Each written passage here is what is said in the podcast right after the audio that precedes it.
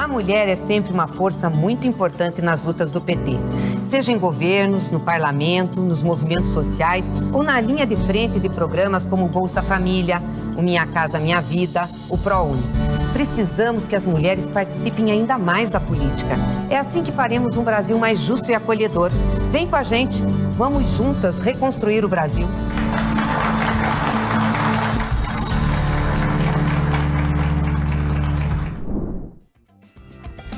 As creches são um direito das crianças e das mulheres. E é sobre esse direito que a professora da Universidade Federal de Minas Gerais, Lívia Fraga, vai falar na aula de hoje. É, meu nome é Lívia Fraga Vieira e hoje, nesta aula, nós vamos é, falar sobre as creches, as mulheres e as políticas públicas de cuidado, por que, que a creche não é universal é, e por que, que ela é um direito, né, a educação e a proteção das crianças. Então, é importante a gente iniciar mostrando que existe uma correlação entre a renda das famílias e a oferta de vagas no Brasil hoje. Segundo dados da Pesquisa Nacional de Amostra de Domicílios Contínua, a PNAD, divulgados recentemente, nos últimos dois anos pelo IBGE. Então, entre as crianças de 0 a 3 anos que pertencem aos 20% com renda domiciliar per capita mais baixa no país, aquele é, quintil mais baixo da, de renda da população, 30, quase 34% das crianças estão fora da escola porque não existe vaga ou porque não tem creche perto da casa das pessoas. Se considerarmos, então, o grupo 20% é, com renda mais alta no Brasil, esse problema não atinge nem 7% das crianças. Então, aí já mora uma enorme desigualdade de acesso pela renda na educação, na creche no Brasil. Então, se a gente tinha uma ideia de que creche é coisa de pobre, não é verdade hoje no Brasil as famílias mais pobres têm as maiores dificuldades de acesso à creche. E nós sabemos que a creche é direito da criança, dos bebês e crianças, é direito de mães trabalhadoras e é dever do Estado e dos municípios de ofertar. Hoje, então, nós temos uma taxa de é, atendimento de crianças de 0 a 3 anos no Brasil que não chega a 36%. Então, apenas 36% das crianças de 0 a 3 anos têm acesso às creches. É, isso tem diferenças em relação, como nós já vimos, à renda, à cor, raça-cor das crianças, ao local de habitação. Por exemplo, se a criança vive no meio rural, então ela está mais prejudicada ainda. Em relação às regiões do Brasil, região norte e nordeste são menos é, servidas em termos de creche. Mesmo assim, é importante a gente reconhecer que hoje a creche ela é a etapa, a subetapa da educação que mais cresceu no Brasil nos últimos é, 10 anos. Né? Nós passamos de um atendimento em 2007 de 1 milhão e 500 mil crianças para 3, mil, 3 milhões e 600 mil crianças em 2020.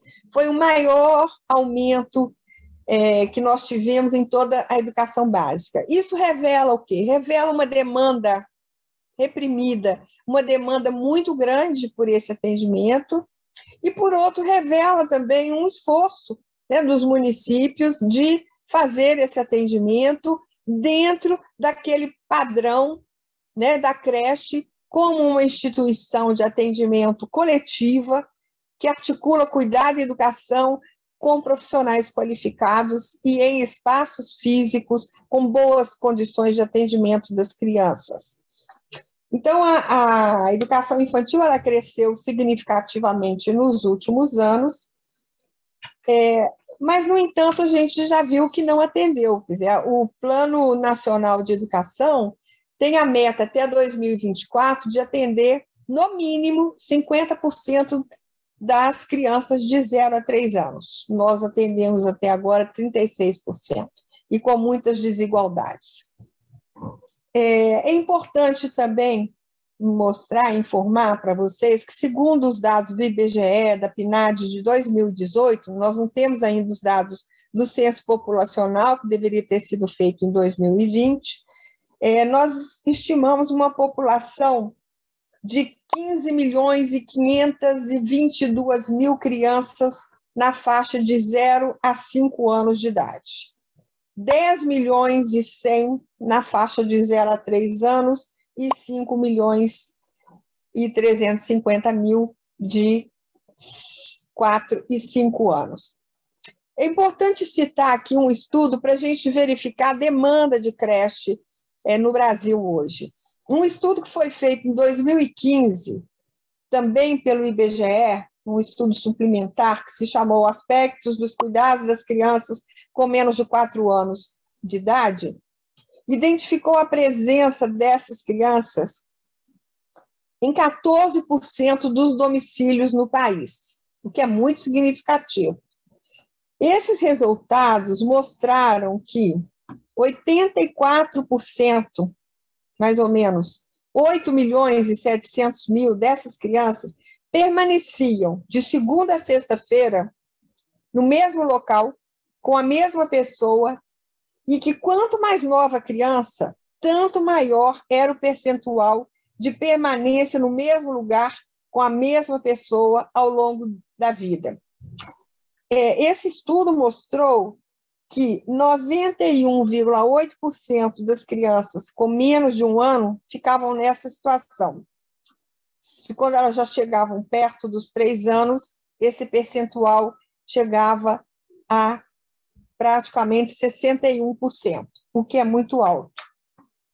É, essa é, situação, a pesquisa mostrou ainda a concentração de crianças menores de 4 anos em domicílios com rendimento per capita variando de nenhum rendimento a menos de um salário mínimo. Quer dizer, e estes concentraram 74% das crianças nessa idade. Então, quer dizer, quanto mais pobres também os domicílios, maior a presença das crianças de 0 a 4 anos, de segunda a sexta-feira, com a mesma pessoa sabe Deus em que condições de domicílio essas crianças é, estavam e estão. Né? Essas informações elas se tornaram então mais preocupantes agora no contexto da pandemia, né, onde estudos mostraram que é, as condições de moradia de, uma, de um percentual elevado da nossa população não apresentavam é, água potável, é, esgotamento sanitário, o que complicou muito a situação de vida dessas famílias e especificamente das crianças que estavam a isso se soma, né, essas situações de moradia e saneamento básico nos colocam e nos colocaram em alerta para a gravidade das condições de vida das crianças pequenas e dos bebês confinados, então em domicílios com baixos rendimentos no quadro atual da, pandemia. Da pandemia. Todos nós sabemos que isso é, não melhorou, pelo contrário, né, houve uma situação de agravamento na pandemia e agora, nos períodos né, de pós-pandemia que nós ainda estamos vivendo a pandemia, uma situação de insegurança alimentar gravíssima e um aumento de moradores de rua, né, num quadro é muito grave de pobreza e de miséria. E nós sabemos que as crianças de 0 a 6 anos, as crianças pequenas, são aquelas que mais sofrem em situações de calamidades, que é a que nós vivemos. Pobreza e miséria é uma situação de calamidade. É importante também a gente considerar que antes da pandemia, o número de crianças de 0 a 6 anos em famílias pobres já era alto, eram 5 milhões e 500 mil crianças, são 20 por, 29% da população nesta idade de 0 a 6 anos. é, e é a crise econômica. As taxas de desemprego elas aumentaram, sobretudo porque muitos programas sociais sofreram cortes orçamentários, é, desde o golpe é, da, do impeachment da presidenta Dilma e com o governo de destruição do Bolsonaro. Destruiu, não colocou nada no lugar das políticas, por exemplo, como é o Bolsa Família, que se transformou e agora, né, numa situação de calamidade aí para ele, provavelmente vai perder as eleições, então aprovou é, um, um, aumento aí de percentuais de, do chamado Auxílio Brasil até dezembro, mas sem nenhum planejamento que se configure numa política pública com possibilidade de avaliação e de permanência. Destruiu o cadastro único da Bolsa Família. Então, as diversas é, desigualdades que existem na nossa sociedade brasileira, entre as diversas, é uma das mais evidentes se refere às relações de gênero, né? menos relacionadas à questão econômica e mais do ponto de vista cultural e social também, né? constituindo a partir daí representações sociais sobre a participação da mulher dentro, dentro de variados espaços, seja na família, na escola, é, na sociedade, nos movimentos sociais. É, nas últimas décadas, nós vamos presenciar um dos fatos mais marcantes da sociedade brasileira, que foi a inserção cada vez mais crescente da mulher no campo do trabalho, né, que, o que pode ser explicado tanto por fatores econômicos, mas também por fatores culturais e sociais. As mulheres querem trabalhar, querem se realizar profissionalmente e precisam trabalhar quando em situações de alta vulnerabilidade. É, é importante mostrar, então, as, as desigualdades no mercado de trabalho. Então, as mulheres, elas são as que dedicam mais tempo nas tarefas de cuidado com pessoas em casa e nos afazeres domésticos, incluindo o cuidado de crianças pequenas, o que inviabiliza né, assumir outros trabalhos e aumentar a sua renda e ter possibilidade de maior independência, às vezes em alguma situação para sair de situações de violência doméstica. E a taxa de participação de mulheres com crianças de 0 a 3 anos é tipo 20% menor do que aquelas mulheres que não têm filhos pequenos. Então, isso mostra que o acesso às creches é um elemento fundamental também para conseguirmos é, empregos no Brasil de mulheres, para melhoria das rendas e para melhoria social é, das famílias brasileiras, sobretudo das mães solo, né? É, eu queria lembrar, não sei se é o caso de. São muitas porcentagens, eu não vou falar, mas o importante é termos em mente de como que o fato de mulheres terem crianças pequenas, isso se torna, é, ao mesmo tempo, um fator de alegria de ter as crianças pequenas, mas um fator impeditivo de estar no mercado de trabalho ou de estar em outras atividades é, que permitem né, maior condição de exercício da cidadania das mulheres. É, recentemente, um programa veiculado pela TV Globo, Globo Repórter, né, ela, ele desnudou uma situação de mães solo né, que enfrentam obstáculos cotidianos para trabalhar e sustentar os seus filhos pequenos. Então, cenas de mulheres, por exemplo, colocando seus filhos no, num, em, em, situações, é, inclusive insalubres, né, em salão de beleza, coloca o menino num cercadinho, não tem com quem ficar e a criança fica ali o dia inteiro. Não é bom para a mãe, não é bom para as pessoas e é terrível para as crianças. Né? É, nós precisamos mudar isso, precisamos enfrentar esse, esses obstáculos garantir o acesso às creches públicas e combater propostas que não vão resolver esse problema, que são os vouchers. é, que vem sendo veiculada, sobretudo pelo ministro aí da Economia, né? Vamos resolver problemas, é, dando vouchers para as famílias escolherem onde bem entendem onde deixar os seus filhos. Ora, isso não é uma proposta de política pública para enfrentar esse problema, mesmo porque nós, nós é, um, é uma perspectiva de privatização do problema né, num, numa perspectiva neoliberal desresponsabilizando as esferas públicas com o acesso e com a qualidade. É, nós sabemos como que as mulheres, para trabalhar, às vezes deixam seus filhos com, com as vizinhas, com vizinhos, né, que as casas não têm condição de atendimento dessas crianças. Isso são situações indignas para responder o direito à educação que a criança tem desde bebê, desde que nasce, e coloca em segurança também a própria mãe. Quer dizer, você não sabe em que condições essas crianças estão sendo cuidadas, porque esses espaços são espaços privados, domésticos, familiares, que não permitem controle social. E, sobretudo com bebês, isso é fundamental. Então, é, isso não é proposta de política pública. As políticas públicas, nós, é, se vocês perguntam nesse é, estudo lá da PNAD, que avaliou o atendimento das crianças menores de quatro anos, quando perguntavam para as pessoas como que elas gostariam de resolver o seu problema, mais de 70% das que estavam em condição, com, com bebês e crianças pequenas em casa, responderam que preferiam que seus filhos estivessem em creches públicas, em espaços públicos.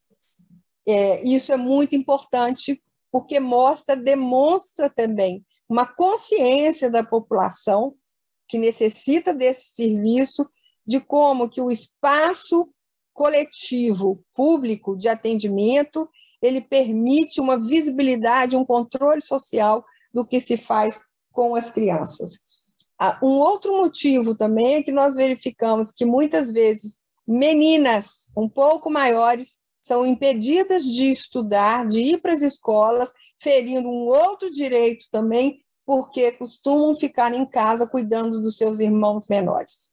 Então, a falta de creches para atendimento de crianças de 0 a 3 anos, com qualidade, com acesso, com responsabilidade dos poderes públicos, é uma política social, é uma política pública da mais alta relevância numa sociedade que quer ser democrática, que busca né, ideais igualitários e dirimir e lutar contra desigualdades sociais e desigualdades de todas as características e permitir maior bem-estar de vida para mulheres, para crianças pequenas, para a sociedade em geral.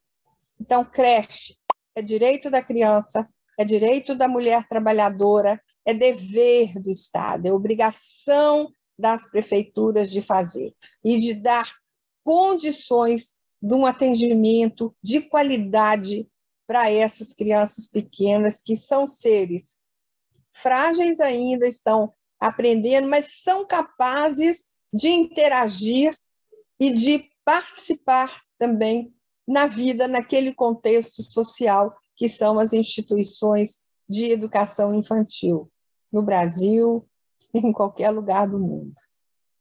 Então, eu agradeço a atenção de vocês. Que futuro nós queremos para nós, mulheres, para os nossos filhos, para as nossas comunidades, para o nosso país?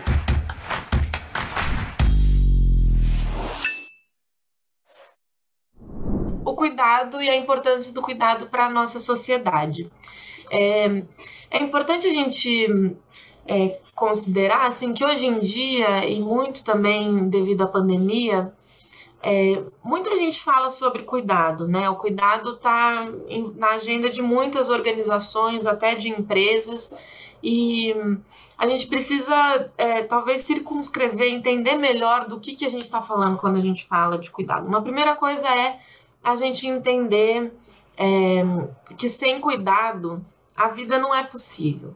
Né? A, a vida humana, a vida é, não humana também, se a gente pensa na, nas relações com o meio ambiente, com a natureza. É, então a gente é, traz essa centralidade do cuidado para a vida e para a vida não só das pessoas que são socialmente vistas assim como dependentes por motivos de idade ou por motivos de, é, de alguma questão de saúde, né? É, a gente entende que todos nós, seres humanos, somos vulneráveis. Todos nós somos interdependentes. A gente precisa de cuidado ao longo da vida. Em alguns momentos mais, justamente quando a gente está com as nossas é, capacidades de autonomia, por exemplo, ou em construção, no caso das crianças, ou é, de alguma forma fragilizadas por algum, algum motivo de, de saúde. Então, a gente pensa o cuidado como algo fundamental para a existência da vida, para a reprodução da vida, para a reprodução social.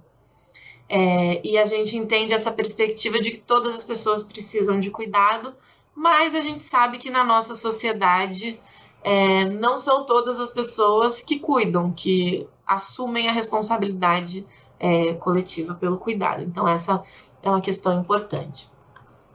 E a gente pensa assim nos, no cuidado a partir do que, que são é, as práticas de cuidado no cotidiano, né? A gente sabe que é, o cuidado ele é, não é só um discurso, né? O cuidado envolve prática, envolve tempo, envolve relação.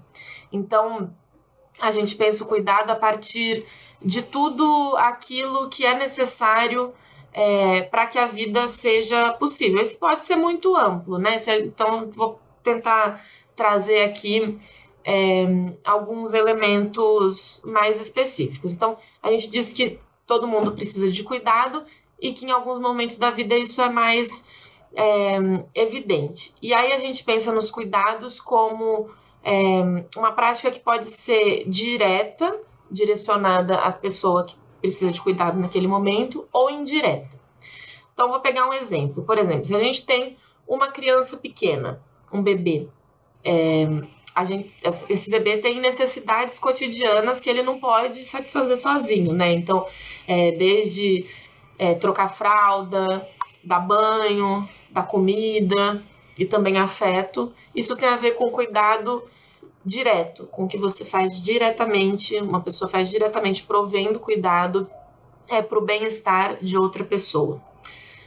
Mas se a gente pensa nos cuidados indiretos, a gente vai olhar é, para o que são as pré-condições de cuidado. Então a gente pensa, bom, é, essa criança pequena precisa de ajuda para comer, ela não consegue comer sozinha. É, então, a gente pensa na comida que vai ser preparada. A comida que vai ser preparada, ela pode ser um cuidado indireto, porque ela pode, ela, ela precisa ser feita é, como uma condição para o cuidado que é dar comida, ajudar a se alimentar. É, a criança que está aprendendo a andar, que está brincando no chão, que está, enfim, aprendendo, desenvolvendo também suas capacidades motoras, ela precisa brincar num ambiente limpo, né? Então a limpeza da casa, por exemplo, faz parte de pré-condições é, para o cuidado das crianças. Então, a limpeza da casa, o que a gente conhece normalmente como trabalho doméstico, é uma forma de cuidado indireto também. Então, cuidado com a casa faz parte do que é necessário para cuidar é, do bem-estar das pessoas.